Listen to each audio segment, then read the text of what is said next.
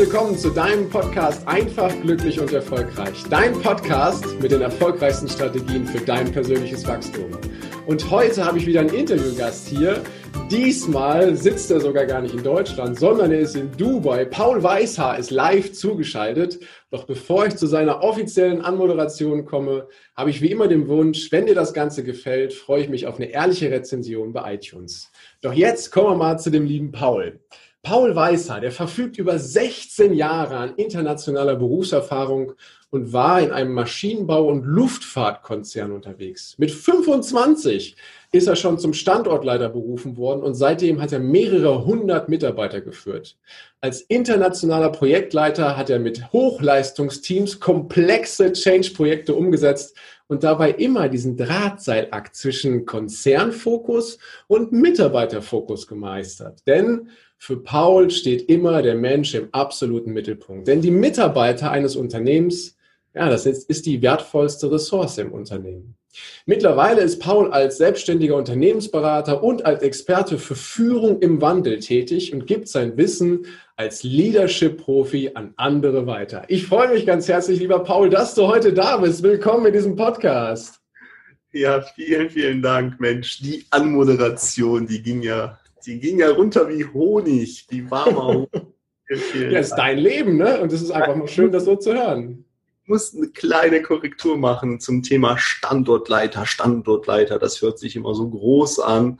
Ähm, wenn ich über einen Luftfahrtkonzern spreche, ähm, tatsächlich bin ich mit 25 Jahren ähm, im Ausland einfach gewesen. Ja. Und im dann durfte ich ein, ja, zwischen 20 und 30 Mitarbeiter waren das immer, ähm, ein Team leiten. Ja. Da das eben dieser neue Standort sozusagen im Ausland war, habe ich den Titel Standortleiter bekommen. Also es war eine Führungsrolle, eine verantwortungsvolle Führungsrolle, aber bitte nicht beim Wort Standortleiter so erstarren. Dann danke ich dir für die Korrektur. Doch klein machen wollen wir es auch nicht, weil mit 25 ins Ausland zu gehen, für ein Unternehmen dort den Standort aufzubauen, das sind ja ganz andere Herausforderungen, als das quasi so im Klassischen unterwegs ist. Aber hol uns mal ein bisschen ins Boot, mal ganz kurz, wie ist denn der Paul Weißer, der kleine Paul, aufgewachsen? War das eher so behütet oder war das eher ein bisschen abenteuerlich? Wie war es bei dir zu Hause? Ähm, tatsächlich behütet. Also ähm, wenn du zu Hause ansprichst, meine Familie, ähm, es ist mir ein kleines Unglück passiert. Als ich fünf Jahre alt war, bin ich von so einer Schaukel gefallen. Okay. Diese Schaukel, ähm, die hat mich ähm, hier am Kopf erwischt. Ja. Ähm, und das hat verursacht eine mittelschwere Gehirnerschütterung, an der ich noch irgendwie ein, zwei Monate danach zu knabbern hatte. Und meine Mama musste mich von Arzt zu Arzt immer fahren, ähm, um da äh, mich quasi wieder zusammenzuflicken. Und aus dieser Geschichte heraus ähm, wurde ich dann natürlich ganz viel in Wattetüchern gepackt. Ja. Was ich aber überhaupt nicht abkonnte, weil ich bin ein Mensch, schon von klein auf war ich sehr, sehr neugierig, sehr entdeckerisch. Ich wollte immer überall hin, auf den höchsten Baum klettern, irgendwie runterspringen. Ich habe mir schon alles Mögliche gebrochen in meinem Leben. Aber das hat eben dafür geführt, dass Mama mich immer eher versucht hat zu schützen. Mhm. Was ja auch ein, ein liebevoller Gedanke ist. Ne? Natürlich, ja. ja. Okay, also eher ein behütetes Haus und dann war wahrscheinlich der Familie auch ganz glücklich, als du zu diesem großen Konzern gegangen bist, oder? Und dann dort, dort die, die Karriereleiter so steil nach oben gegangen bist, oder? Absolut. Also ähm, so ein Konzern, das ist ja auch sehr familiär aufgestellt und sehr sicher.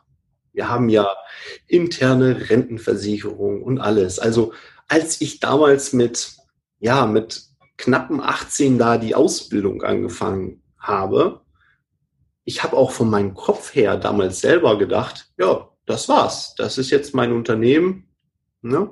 Wann geht man jetzt heutzutage in Rente, so 67, 65, vielleicht wird es. Aktu ah, aktuell, wir zwei, wir würden, wenn wir uns daran orientieren, so mit 67, glaube ich, gehen, wobei in echt gehen wir wahrscheinlich irgendwo mit 70 oder noch älter, wenn wir uns an dem klassischen Rentensystem orientieren. Ja. Mhm. Ganz genau. Und das war auch mein Plan. Ich dachte so, bis 70, so, das Thema ist jetzt durch. Ich habe jetzt einen festen, schönen Job gefunden. Jetzt musst du dich einfach nur einarbeiten.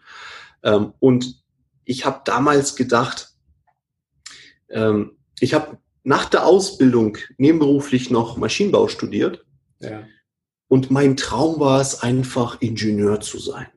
Also ähm, ich habe schon immer so einen kleinen Febel gehabt für so kleine Erfindungen, irgendwas immer zusammengebastelt aus Lego, irgendwie so was eigenes als Kind. Und deswegen war mein Traum, ich werde Ingenieur und werde dann irgendwann im Ingenieursbüro arbeiten, schön mit einem weißen Hemd und äh, einem Kaffeebecher in der Hand, so habe ich mir das immer vorgestellt, an tollen Ideen. Ja.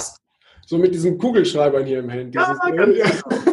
Das war so mein Bild, als ich da in dieses Maschinenbauunternehmen reingegangen bin. Okay. Gab es ein Vorbild für dich zu der Zeit? Das, oder ist, hat sich das so von alleine entwickelt? Ja, die Vorbilder waren schon meine Eltern. Ja? Also beides Ingenieure gewesen. Ah, okay. äh, und ähm, das war so für mich dieses klassische, ähm, ich mache einfach das, was, was, was so meine Familie gemacht hat. Ne? Mhm. Ja. ja. Ja, gut, dementsprechend gut kam das wahrscheinlich auch bei deiner Familie an. Ne? Das, ist, das ist ja so. Ja, meine, meine Familie hat ein bisschen am Anfang noch, ähm, äh, es gab noch einen kleinen Streitpunkt am, am Anfang, ob ich jetzt direkt in die Ausbildung starten soll äh, und nebenher studieren ob, oder ob ich nicht lieber den klassischen Weg, also quasi ein Abitur und dann das Studium. Mhm. Und äh, ich habe aber mich durchgesetzt. Ich habe ähm, sie überzeugt davon, dass es doch sinnvoll ist, ähm, quasi nicht alles nur aus Büchern zu lernen, sondern auch mal selber anzupacken. Ja, ja, okay. Also eine gute Kombination. Wobei der Weg ja dann, der Weg war ja ein ähnlicher, ne? Ja. Mhm. Und dann hast du ja schnell Karriere gemacht in diesem Unternehmen, bist ja erfolgreich gewesen. In einem Vorgespräch hast du mir gesagt, dass du gefühlt alle paar Jahre befördert wurdest. Ähm, so ein Bilderbuchweg, nur du bist ja heute nicht mehr für dieses Unternehmen tätig. Ähm, hol uns doch mal ins Boot. Was hat dazu geführt, dass du diese Leidenschaft des Ingenieurs, diese, diese Familie des Konzerns, dass du irgendwann für dich festgestellt hast, hm, es ist noch was anderes in mir. Hol uns doch da mal mit rein.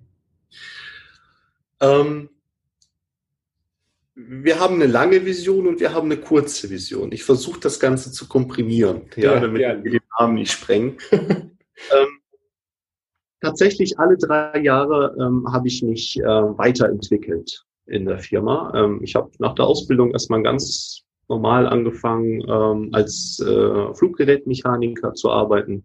Habe ein Flugzeug Teilen gebaut in Dreischicht, also ganz klassisch mit einem Blaumann und ähm, ab geht die Flinte. Ich habe dort ziemlich schnell festgestellt, dass ähm, äh, dieser Gedanke, ich baue Flugzeuge, mit der Realität nicht wirklich zusammenhängt, weil ich war ja in einem Industrieunternehmen. Ähm, das heißt, ich hatte eine Station, ich hatte ich glaube, es waren so zwischen sieben und vielleicht maximal zehn Flugzeugteile, die natürlich sehr groß waren, aber ja. das war's. Die haben sich immer wieder wiederholt und manchmal hatte ich Phasen, äh, wo ich jeden Tag an diesem Bauteil gleiche Arbeit verrichtet habe. Okay, das heißt, dieser, dieses, dieses Bild im Kopf, ich baue jetzt Flugzeuge und zwar von der ersten Schraube bis zu dem Moment, wo es abhebt, passt nicht in die Realität. Ne? Genau, das war eher so ein ähm, Industriebetrieb, ähm, also schon vergleichbar mit Fließbandarbeit, weil es halt immer wieder das Gleiche war. Das war, mhm. ich will das nicht abwerten. Es war schon sehr, sehr komplex, das Ganze. Das hat auch Spaß gemacht. Ähm, ähm, aber nachdem ich mich eingearbeitet habe, das hat ungefähr ein Jahr gedauert, ähm, spätestens im zweiten Jahr habe ich angefangen, mich zu langweilen. Dann habe ich mich selbst gechallenged. Dann habe ich versucht, die Aufträge, die zum Beispiel für sieben Stunden kalkuliert waren, in äh, der Hälfte der Zeit zu schaffen. Mhm. Solche Sachen. Einfach um mich da irgendwie intellektuell äh, äh, zu, zu bewegen. So. Ähm, und irgendwann habe ich verstanden, okay, ich muss weiter. Ich muss jetzt, ich, jetzt, jetzt geht's los. Da war ich auch mit dem Studium schon nebenbei beschäftigt. Dann kamen so diese ganzen Maschinenbauelemente mit dabei. Und ähm, nach drei Jahren äh, Mechaniker bin ich dann ins Ingenieurswesen dann gegangen und ich hatte Glück. Das gehört nämlich auch dazu äh, bei so einer äh, Aufsteiggeschichte, dass du zur richtigen Zeit am richtigen Ort in den richtigen Konditionen da bist. Und ich hatte Glück.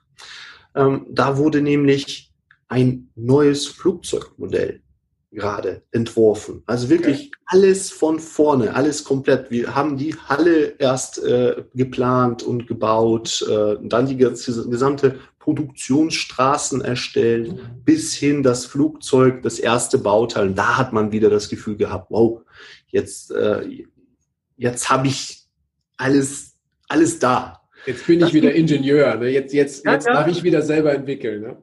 Ganz genau. Und das war toll. Das hat Spaß gemacht. Hm. Jetzt kam aber ein Thema, was am Anfang überhaupt keinen Spaß gemacht hat. Ich war ja der Jüngste im Team. Ja. Ähm, und zusätzlich kam ich noch aus der Produktion sozusagen. Also ich war ja noch kein fertiger Ingenieur, ich war noch irgendwie halb Student und ähm, dementsprechend ähm, hat man mir so Aufgaben gegeben, die vielleicht äh, nicht jeder so gerne macht. So, mhm. ja, mach mal, mach mal. Ähm, und eines der Aufgaben war, äh, für die ganzen äh, Flug, also für unser Flugzeugteil, äh, was wesentlich jetzt größer war, ähm, die Aufträge zu schreiben. Und das bedeutet in SAP händisch, ja, diese ganzen Nummern, das sind ja Materialnummern, die musstest oh. du anlegen für jedes einzelne Bauteil und diese dann in die Stückliste einpflegen. Eine Scheißarbeit. Du sitzt den ganzen Tag am Computer und hast irgendwelche äh, Zahlen im Kopf. Ich habe mich, ich hab, kann mich immer noch an einige erinnern. Ja. ja. Zwischen sieben und neun Stunden pro Tag und dann äh, fünf bis sechs Wochen die, äh, Stunden die Woche. Also wir haben auch viele Überstunden gemacht, äh, mhm. weil es ja eben ein neues Projekt war. So. Und jetzt diese unschöne Arbeit hat sich aber zu einem totalen Segen für mich entwickelt. Denn als wir dieses fertige äh, Flugzeugteil hatten, weil es ein, ein neues äh, Projekt war, hatten wir auch viele Fehlteile. Weil, äh, also neues Projekt, Zulieferer konnten nicht rechtzeitig liefern, Lieferschwierigkeiten. Ja. Also wirklich viele Fehlteile, so um die 30 Prozent. Oh, okay. Ich kannte jedes Teil bei Namen wo das Ding herkommt. Ich wusste, wann es geliefert wird, äh, hatte auch die Zulieferer alle äh, schon kennengelernt und so weiter, weil es eben mein Job war. Mhm. Das heißt also, irgendeiner musste jetzt mit diesem Flugzeug, es ist ja europaweit, wird das ja irgendwie ver verschickt, irgendeiner musste mit diesem Flugzeug mitreisen und dafür Sorge tragen, dass diese Teile komplettiert werden. So. Ah. Darauf hatte auch niemand Bock weil die meisten waren ja schon äh, gestandene äh, Familienväter und oder auch, äh, äh, na, also wir hatten auch äh, Frauen äh, da an Bord, aber die hatten schon alle feste Standsitze da und ja. hatten ihre Häuser, Kinder, alles. Und ich war so einer der, ja, gut, dann packe ich eben meinen Koffer und fahre mit dem Teil mit. Okay. Und bei diesen Übergaben haben wir festgestellt, ja gut, es reicht nicht einfach mal mit dem Flugzeug äh, mitzufahren und da mal in ein paar Wochen das fertig zu machen, weil wir bauen ja viele Flugzeuge und mhm. äh, diese, diese Situation äh, werden wir so schnell nicht äh, in den Griff kriegen. Das heißt, wir brauchen einen Standort, also eine Backoffice im Ausland, der das Ganze managt. Und so äh, wurde ich von einem Tag auf den anderen befördert okay. zum Vorgesetzten. Und jetzt pass auf, ich sage absichtlich Vorgesetzten, das sage ich immer wieder. Vorgesetzter, Wortspiel. Ja? Ich wurde einem Team vorgesetzt. Ja. Und Was hat das mit dir gemacht? Und, und ich habe und ich habe damals schon gesagt, zu einem Führungskraft befördert zu werden, macht aus dir noch lange keine Führungskraft. Mhm. Ich war höchstens, allerhöchstens ein halbwegs guter Manager. Also ich habe meine Aufgabe so verstanden, ich mache einfach das, was ich vorher auch gemacht habe, also dieses ganze drumherum managen. Und jetzt habe ich so ein bisschen Personalverantwortung noch. Ach, die machen das schon. So. Aber die Verantwortung in meinem Kopf war das Bauteil. Mhm. Das hat mir äh, tierisch viel ähm, Ärger bereitet. Sagen wir mal so. Also ja. wer, wer Teamverantwortung hat und nicht weiß, dass, äh, was das bedeutet, äh, dass man als Führungskraft wirklich über 80 Prozent in seine Mitarbeiter seiner Zeit investieren muss, äh, ja, der hat verloren einfach. Gerade bei so einem Projekt, wo vieles ungewiss ist. Da war, wir hatten ja keine klare Struktur. Es war ja, äh, das war ja eine Montagetätigkeit. Du, du bist zur Arbeit gekommen, wusstest nicht, was, was liegt an. Immer wieder irgendwelche neuen Themen und das heißt, du musst immer wieder Menschen motivieren, diese neuen Themen anzunehmen. Auch an einem Freitag um 18 Uhr. Ja. ja. Ähm, genau, also sehr viel Schwierigkeiten gehabt in dem Moment und deswegen habe ich damals angefangen, mich eben fürs Leadership zu interessieren.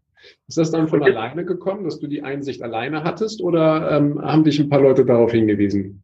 Tatsächlich musste ich die Einsicht alleine bekommen, weil ähm, ich war ja der Standortleiter. Über mir war keiner mehr. Ja was ja großartig ist, dass du überhaupt das so reflektiert hast, ne? dass dann Probleme aufgetaucht sind und du dann nach einer Lösung gesucht hast. Und so dass, ja. so dass du für dich dann ja sagen kannst, okay, ich muss irgendwas ändern, ne? weil so läuft es einfach nicht so gut. Das ist vielleicht das äh, Glück, mit dem ich gesegnet bin. Ähm, immer wenn ich ein, ja, eine, in eine Situation gekommen bin, wo irgendwas nicht gepasst hat, denke ich viel darüber nach Mhm. Und dieses Denken ist nicht immer so, ja, warum ist der so scheiße zu mir? Sondern ich versuche dann immer mehrere Perspektiven äh, einzunehmen, äh, mehrere Blickwinkel und äh, versuche äh, möglichst auch Empathie zu entwickeln. Das ist einfach bei mir angeboren. Also man kann sich das auch antrainieren. Ich habe das Glück, dass das irgendwie so ich mit dieser Fähigkeit gesegnet worden bin.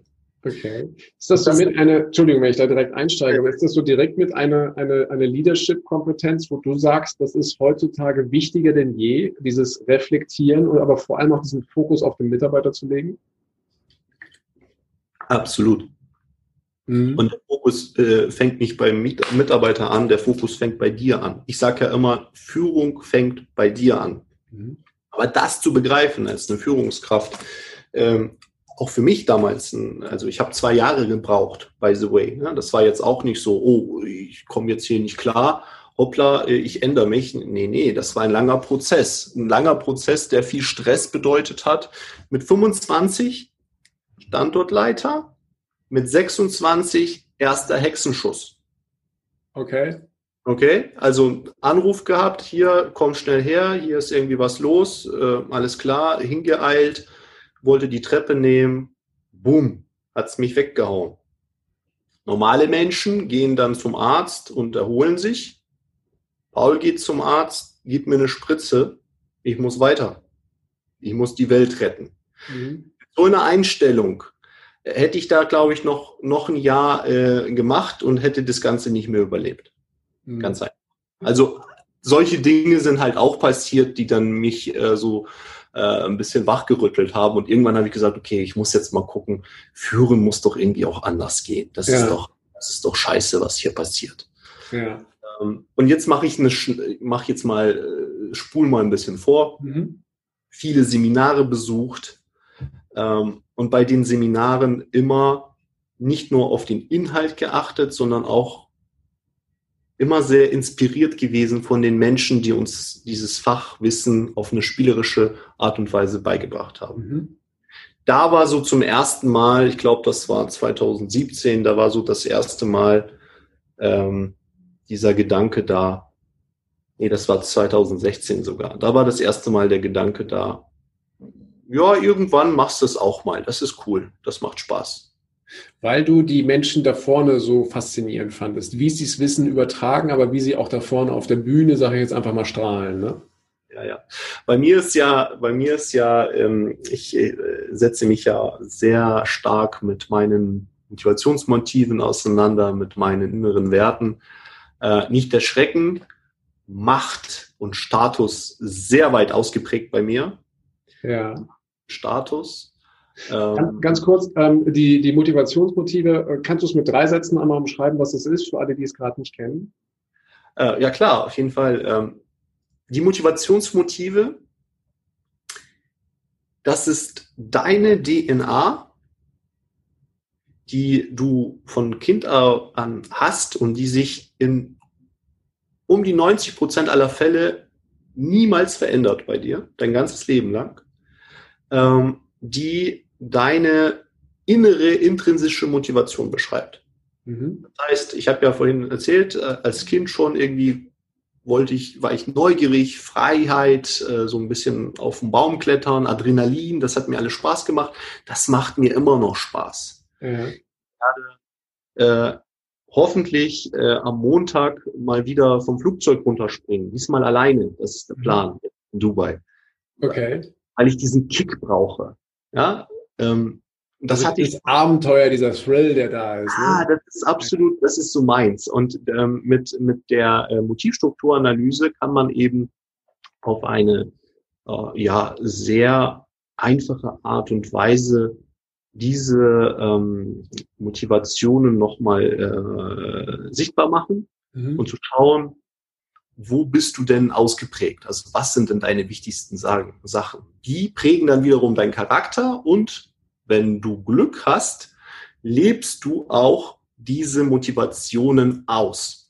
Wenn du sie auslebst, wenn du in einem Umfeld bist, wo du sie ausleben kannst, ob beruflich oder privat oder irgendwie alles in einem äh, ähm, na, Gleichgewicht, dann bist du tendenziell ein glücklicher Mensch. Mhm. Wenn du sie aber nicht ausleben kannst, ne? kleiner Paul möchte frei sein, möchte irgendwie äh, äh auf Bäumen klettern, Mama sagt nein, kleiner Paul, traurig. Mhm. Okay. Möchte raus. Äh, so im Kurzen zu dieser äh, Geschichte. Und bei mir sind halt Themen so Macht, Status, tatsächlich Adrenalin, Freiheit. Das sind so Sachen, die bei mir richtig ausschlagen. Äh, wobei ich Macht ist ja immer so ein verpönter Begriff, ne? So, oh, Macht, oha, da müssen wir auch mal gleich an vielleicht an den Führer denken, der war auch so machtsüchtig sozusagen. äh, Macht verbinde ich mit Freiheit. Also die Macht darüber entscheiden zu können, wo ich lebe, wann ich lebe, mit wem ich arbeite und so weiter. Also ähm, Macht ist, die, die, die Macht, wenn ich das richtig verstehe, für dich ist quasi die Macht zu haben, mir die Freiheit zu nehmen, ne? Genau. Und das hat mir viel, das hat mir an diesen Menschen, die da auf der Bühne standen, das hat mich einfach fasziniert, wie sie da standen. Äh, wir hatten, wir waren ja äh, bei meinem ersten Seminar waren wir auch zwölf Führungskräfte, alles gestandene Führungskräfte. Ich war der jüngste von denen. Ähm, einige schon seit über 25 Jahre Führungskräfte gewesen. Und da kommt halt dieser Mensch rein, äh, der uns das Führen beibringen sollte. Und plötzlich merke ich, dass der Mensch, der jetzt 25 Jahre Führungserfahrung hat, äh, so zu dem aufschaut sozusagen ne, und denkt, wow, und sich da wirklich auch was beibringen lässt. Und das hat mich fasziniert. Ich dachte, wow, das will ich auch. Mhm. Das möchte ich auch können. Das war so der erste Gedanke, wo ich mal gesagt habe, irgendwann mal so, wenn du mal so 50 bist, na, ne, dann hast du vielleicht noch ein bisschen was erreicht im Leben, dann kannst du den Leuten noch was beibringen. Ja. So. Da ist es dann geboren. Ähm, interessanterweise, als ich mich angefangen habe, mit dieser ganzen Führungsthematik auseinanderzusetzen, war das Führen für mich irgendwann ein Kinderspiel. Mhm. Ich habe ich hab sehr schnell, ich habe mich äh, vom Seminar zu Seminar, aber nicht einfach nur berieseln lassen, sondern ich habe direkt die Skills mitgenommen und die sofort ausprobiert. Mhm. Einige auch nicht so gut angekommen, muss ich mal ehrlich sein. Ne?